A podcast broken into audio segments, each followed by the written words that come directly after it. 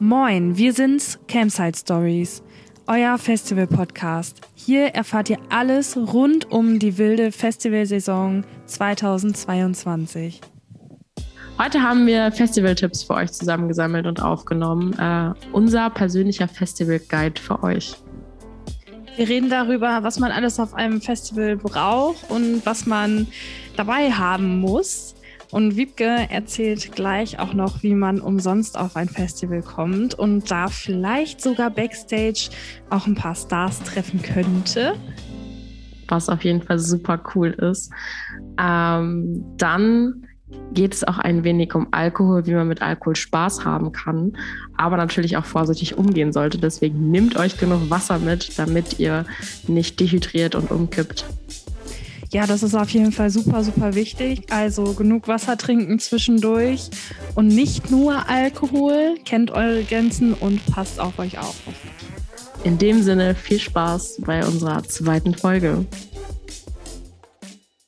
Moin, ich bin Wiebke und Festivals bedeuten für mich Sommer zwischen Zeltstädten, Schlangen, Bühnen, Weinschorle, Trichtern und natürlich Arbeit.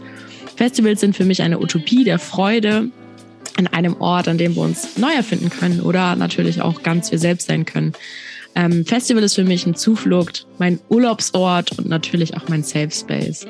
Und wer bist du so? Moin, ich bin Femke und ich kann dir da komplett nur zustimmen. Festival bedeutet für mich einfach Freiheit, Musik genießen, feiern, neue Freunde finden und einfach das Leben zu leben.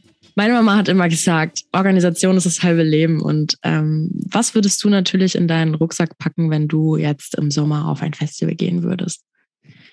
Deine Mama ist auf jeden Fall ziemlich, ziemlich schlau. Wichtig ist auf jeden Fall Unterwäsche. und vielleicht auch Desinfektionsmittel. Ja, und Alkohol. Ja, sehr gut. Man sollte sich natürlich, bevor man seinen Rucksack packt, erstmal informieren. Auf den Websites steht natürlich meistens immer, was der Veranstalter auf dem Festival Ground erlaubt. Meistens hast du natürlich auf Festivals, dass du keine Glasflaschen mitnimmst, mitnehmen darfst, ähm, da es natürlich Scherbengefahr gibt. Deswegen muss man da vorher darauf achten, dass man alles in Plastikflaschen umfüllt oder in kleinen, ja, man kann auf jeden Fall alles, was Plastik ist, mitnehmen. Da kann man zum Beispiel auch keine Shishas mitnehmen und ähm, da muss man ein bisschen aufpassen, da einige Dinge auf der Blacklist stehen und die auch ihre Bollerwagen nachschauen und dann muss man erstmal alles ausräumen. Und wenn die Glasflaschen entdecken, wird alles weggeschmissen und dann hat man natürlich keinen Alkohol. Das ist natürlich schlecht, oder? Das ist super schlecht, weil ich finde, es ist natürlich jedem überlassen, ob man trinkt oder nicht, aber Festival mit einem guten Bier im Sommer ist natürlich das Nonplusultra. Ja, das stimmt. Da gebe ich natürlich auch immer den Leuten einen Tipp, bevor du ähm, deinen Einkauf planst, schau doch einfach mal auf der Website nach, ob es einen äh, Supermarkt auf dem Festival gibt. Mittlerweile packe ich nämlich gar keine Lebensmittel mehr ein, da das einfach super schwer ist im Rucksack und wenn man dann im Zug fährt, man viel zu viel Gepäck dabei hat und meistens kann man dort vor Ort dann direkt die Lebensmittel einkaufen, die man dann auch kurz kühl halten kann. Dosenbier, alles Mögliche. Mittlerweile bekommt man sogar Zelte und Stühle dort. Also man kann ganz entspannt mit wenig Gepäck verreisen und dort dann einfach vor Ort einkaufen. Super, oder? Das ist ja total cool. Also das wusste ich auch noch nicht, dass es ähm, Supermärkte extra für Festivals gibt. Hast du denn noch mehr Ideen, wie man so einen Zeltplatz pimpen kann? Also gibt es da ähm, Sachen, die man unbedingt dabei haben muss, jetzt mal ähm, unabhängig von Klamotten und Alkohol und Lebensmitteln? Natürlich, klassisch bei uns, wir Ostfriesen haben natürlich immer eine Fahnenstange mit unserer Ostfriesland-Flagge dabei. Denn das ist mal ganz witzig, zum Beispiel auf dem Deichbrink sind sehr, sehr viele Ostfriesen und äh, dann kann man immer alle Ostfriesen besuchen und man kennt dann plötzlich Leute und das ist immer ganz witzig, wenn man nur eine Zeltstange mit Fahne hat. Natürlich hat man ja auch mal einen Pool dabei oder die Lichterkette ist auch ganz, ganz wichtig. Und es ist sehr, sehr wichtig, ein Pavillon zu haben. Ich habe schon so viele Leute erlebt, die kein Pavillon dabei hatten und man kennt es ja von einigen Festivals, gerade in Niedersachsen, dass es sehr viel regnet. Daher nehmt euch am besten Pavillons mit buddelt die ein, macht die, befestigt die und sobald ein Sturm aufzieht, nehmt die Plane runter, sonst seht ihr euer Pavillon auf jeden Fall fliegen. Also das äh, würde ich schon ganz gerne sehen, allerdings nicht bei meinem eigenen. Wie sieht es denn so mit Hygiene auf einem Festival aus? Ja, das ist eine gute Frage. Also solltest du auf jeden Fall Desinfektionsmittel mitnehmen. Klopapier ist auch mal ganz, ganz wichtig, weil wenn du dann mal aufs Dixie-Klo musst, dann äh, kannst du dir wenigstens irgendwie ähm, Klopapier mitnehmen. Und da habe ich auch immer einen Geheimtipp. Nehmen die auf jeden Fall einen ähm, kleinen Tannenbaum, den man sonst äh, im Auto aufhängt. Das kannst du einfach mit aufs Dixie-Klo nehmen, dann stinkt es nicht so doll. Ja, am besten kannst du immer ein bisschen Geld in die Hand nehmen, 50 Cent, und äh, geh dann einfach aufs bezahlte Klo. Es gibt zum Beispiel von Viva Con Aqua immer ähm, Toiletten, die musst du bezahlen, das ist aber auch für einen guten Zweck. Die haben auch immer witzige Spiele davor und äh, die Toiletten sind sauber und ähm, hygienetechnisch viel, viel angenehmer. Also man muss nicht unbedingt auf diese Dixies gehen. Verrückt. Also ähm, ich finde das total cool, dass äh, Viva Con Aqua das so macht. Das habe ich tatsächlich noch gar nicht so mitbekommen. Also ich kenne die natürlich auch, aber das habe ich, das habe ich nicht mitbekommen. Ja, das ist total cool. Ja, da ähm, scheißt du fürs für gute Projekte, sage ich mal, damit die halt dort andere Toiletten aufbauen, äh, helfen beim Brunnen äh, bohren und sowas. Das ist echt eine super coole Aktion. Das finde ich super, super gut. Und da kann man sich ja echt ähm, es auch sparen, aufs Dixie-Klo zu gehen und hat ein Premium-Klo, womit man noch was Gutes tut, würde ich sagen. Definitiv. Aber ich kann dir noch eine andere Geschichte zu einem Dixie-Klo erzählen. Ja, total gerne.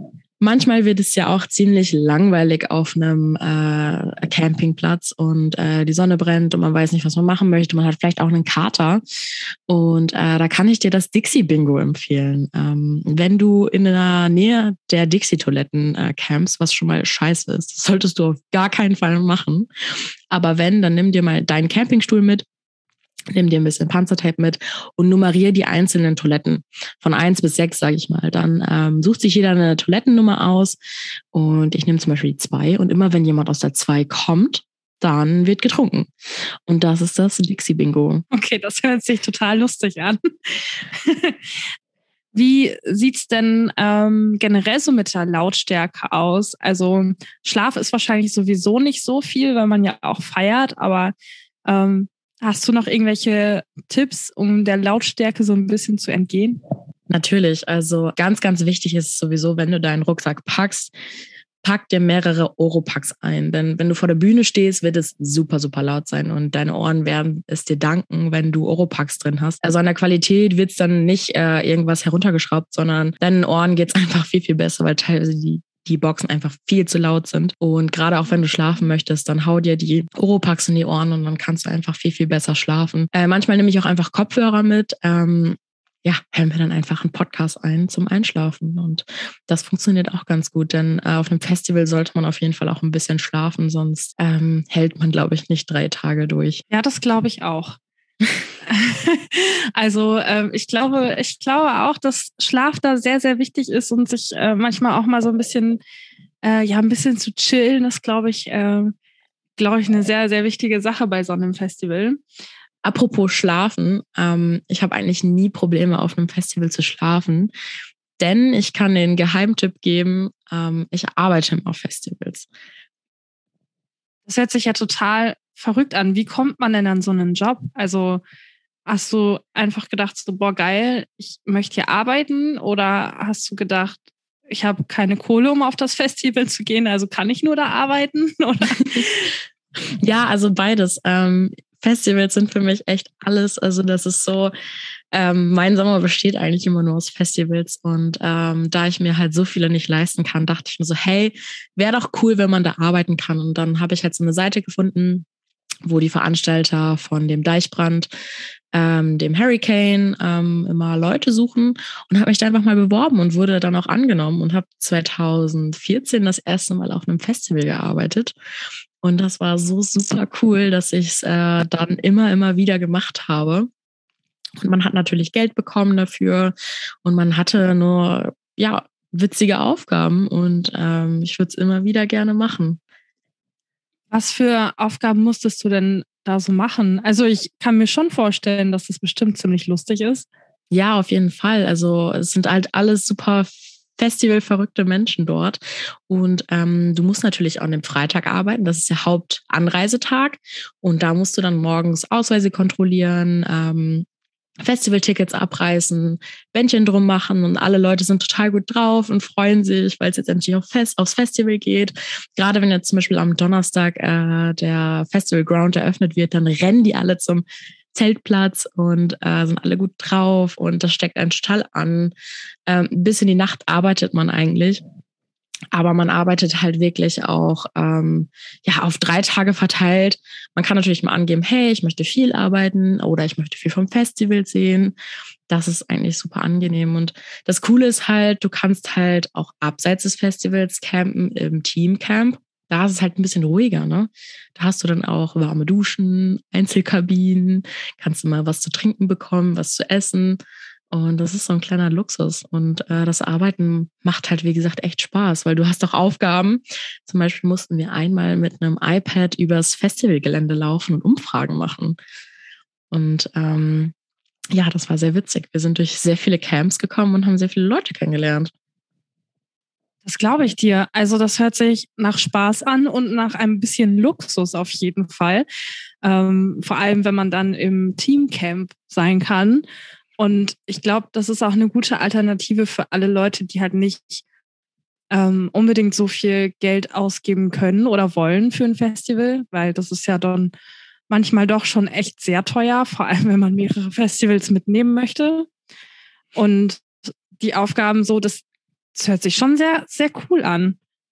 Ja, definitiv. Also, ähm, und man hat natürlich den Backstage-Pass und darf hinter den Bühnen herlaufen. Und ähm, ich hatte einmal das Glück, dass ich Contra K begegnet bin und äh, wir uns umarmt haben und ich ihm äh, ja gesagt habe, dass sein, seine Bühnenshow echt super, super cool war und wir uns kurz unterhalten haben.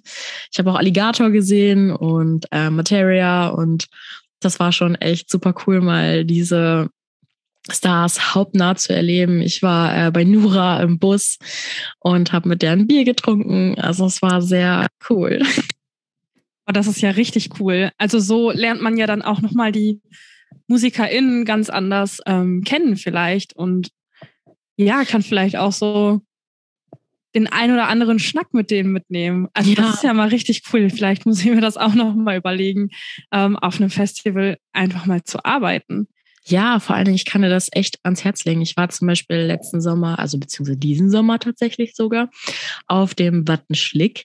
Das ist ein kleineres Festival in Dangast. Ähm, da habe ich aber ehrenamtlich gearbeitet und das war super cool. Also wir waren alles Studenten und haben halt das Festival aufgebaut. Und so hat man halt einen Einblick in die Organisation bekommen. So, was ist wichtig, gerade jetzt so bei Thema Sicherheit? Was muss man beachten?